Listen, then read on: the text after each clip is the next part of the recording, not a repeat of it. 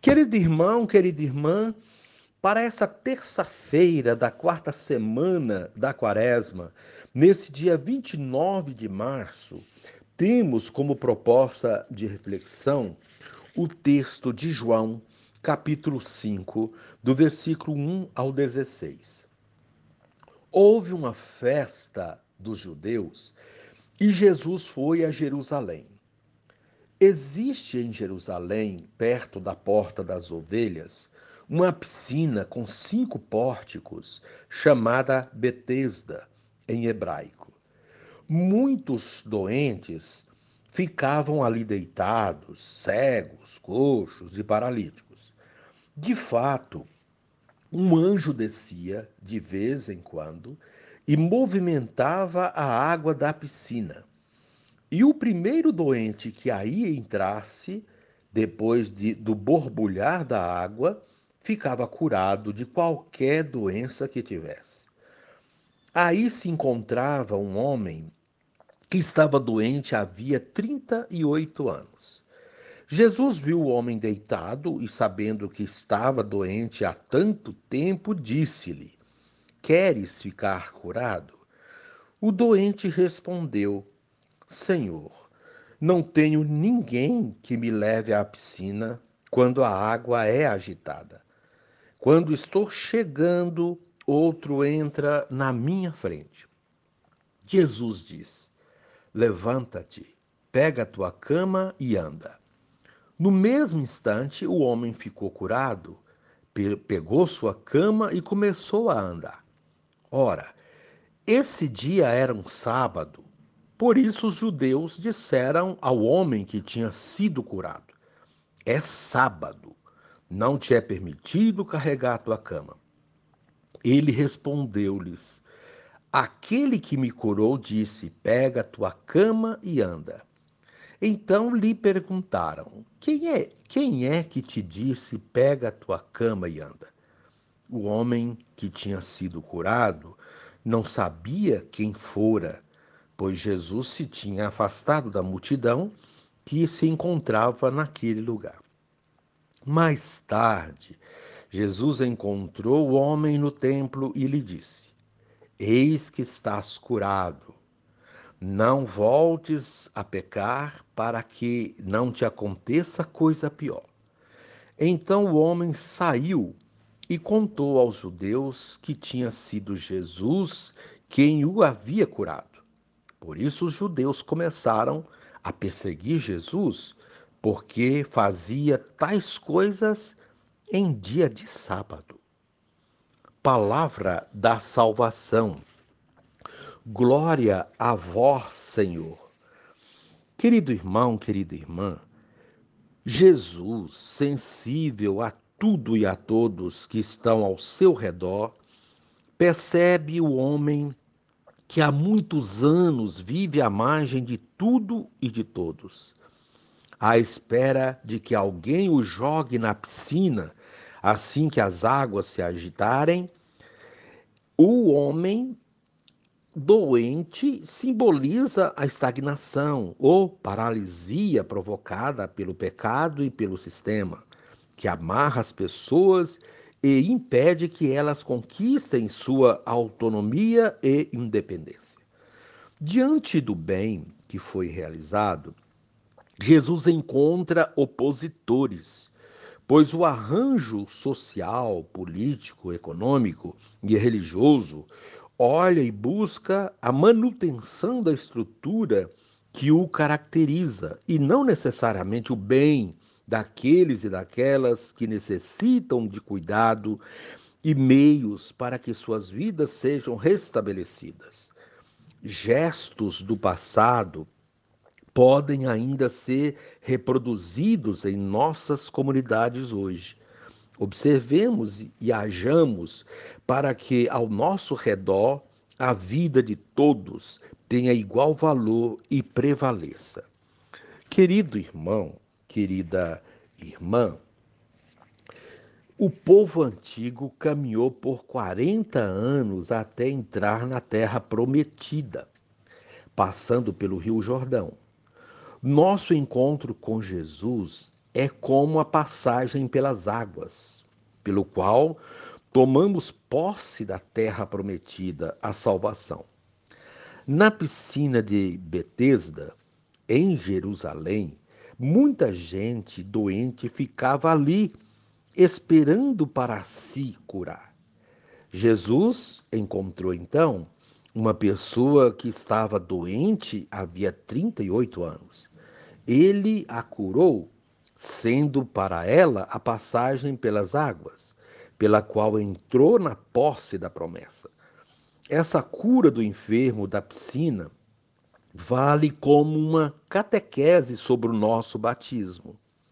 Em Jesus, na sua Páscoa, morte e ressurreição, somos lavados dos nossos pecados, renascemos na graça.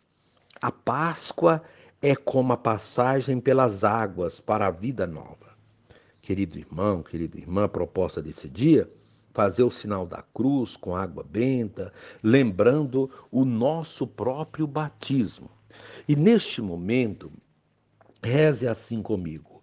Ó Jesus, de modo discreto, curas um paralítico em dia de sábado. Ágil, ele sai carregando sua maca, ao passo que as autoridades começam a te perseguir. Livra-nos, Senhor, da cegueira espiritual. Amém.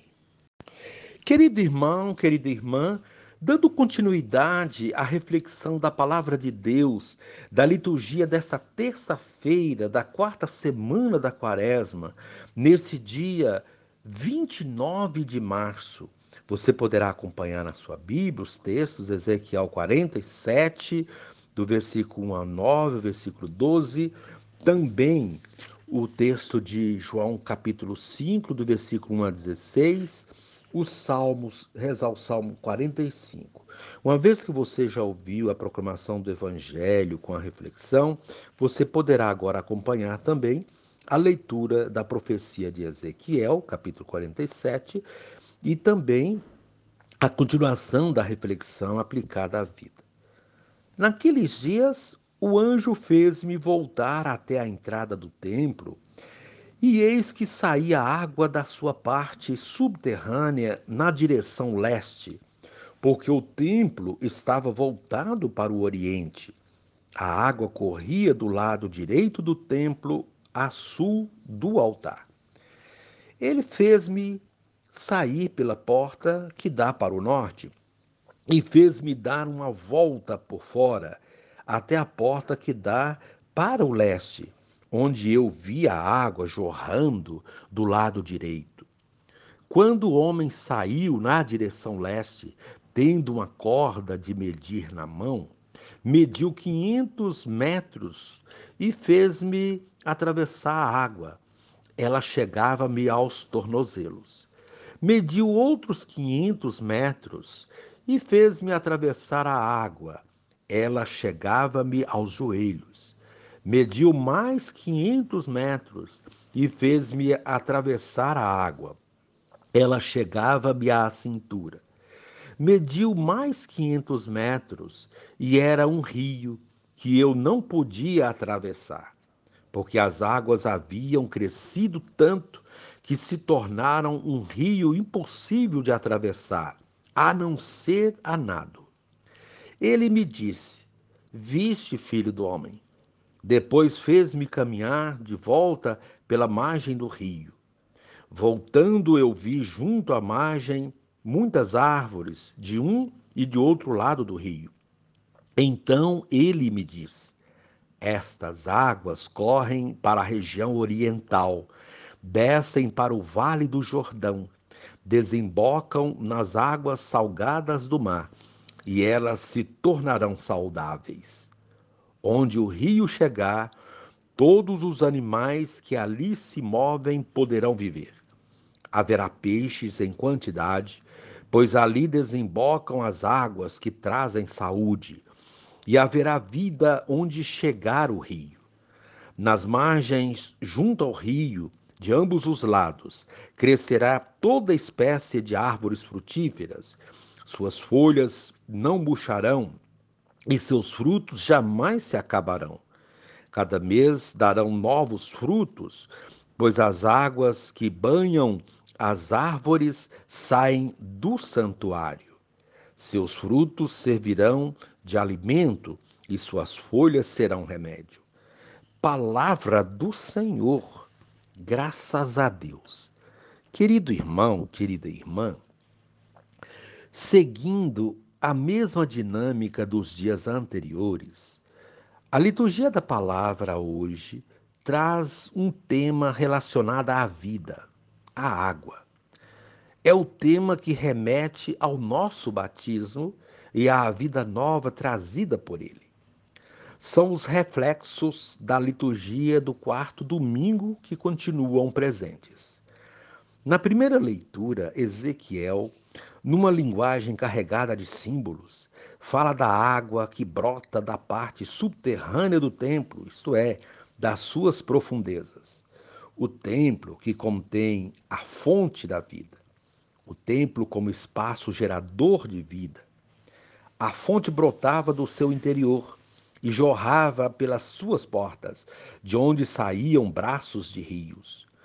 Por onde essas águas passavam, geravam vida, árvores frutíferas nas suas margens, que alimentavam homens e peixes, águas que desaguavam do mar, tornando as suas águas saudáveis. É um processo, uma cadeia de vida que é gerada pelas águas que brotam do templo. Contudo, somos convidados a fazer dos nossos templos fontes de vida. Que cada um de nós, membros de uma comunidade eclesial, possa beber dessa fonte que é Cristo e de Sua palavra, presente em nossas igrejas, em nossas celebrações, para que dela saiamos como se fôssemos braços de um rio de água viva, que gera vida por onde passa é a proposta de Ezequiel e de Jesus no Evangelho de hoje. Na porta das ovelhas, à beira da piscina, Jesus vai ao encontro de um homem doente há 30 anos. Ele está à margem da vida, tanto no sentido figurado como no sentido literal. A piscina representava a fonte da vida mesmo o doente, estando tão perto, não podia mergulhar nela para ser curado, porque a concorrência era grande e não havia ninguém que o ajudasse. Isto é, era uma realidade carente de solidariedade.